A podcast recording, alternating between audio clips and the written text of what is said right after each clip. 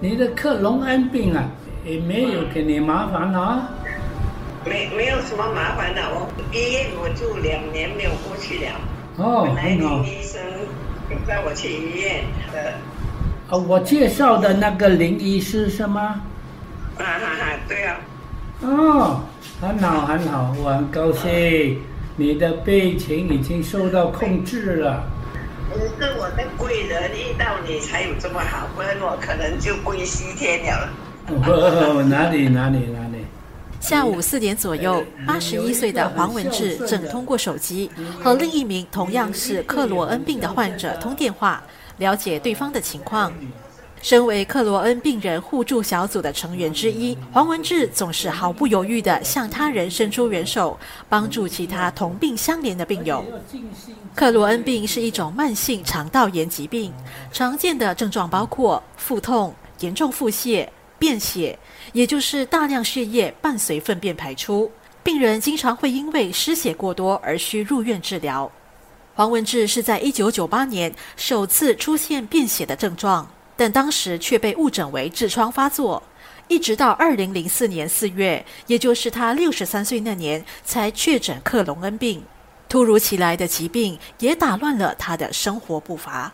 我问我自己，为什么会选中我？为什么这个病要来找我？到底我吃错什么了？还是遗传下来的病？经过医生检查，一年过一年，还是找不出为什么有这个病。腹部有一点疼痛啦，有一点风啦，你就赶快要去找厕所。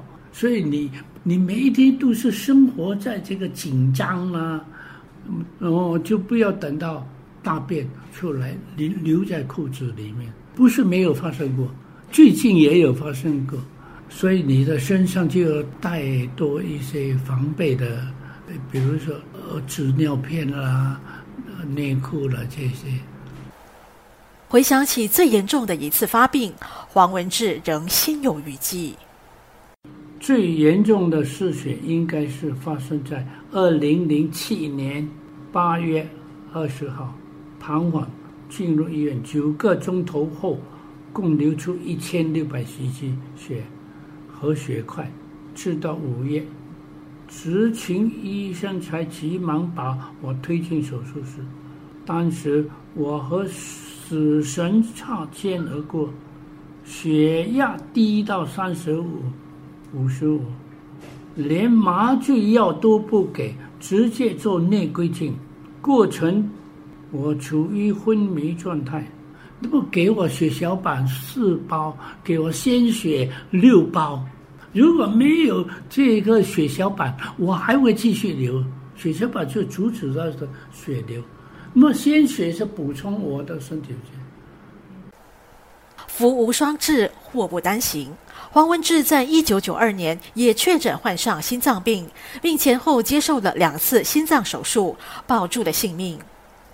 自从黄文志患上克罗恩病和心脏病后，七十八岁的妻子黄妙云就积极配合医生的指示，绞尽脑汁为丈夫准备营养又美味的三餐。他不可以吃纤维嘛，所以我就很头痛咯。而我是正常人，我必须要有纤维的。他得了这个病后，我去参加了很多次的座谈会，How to take care of Crohn disease patient。所以呢，我说，诶，那完全没有纤维，对一个人体也是很不好。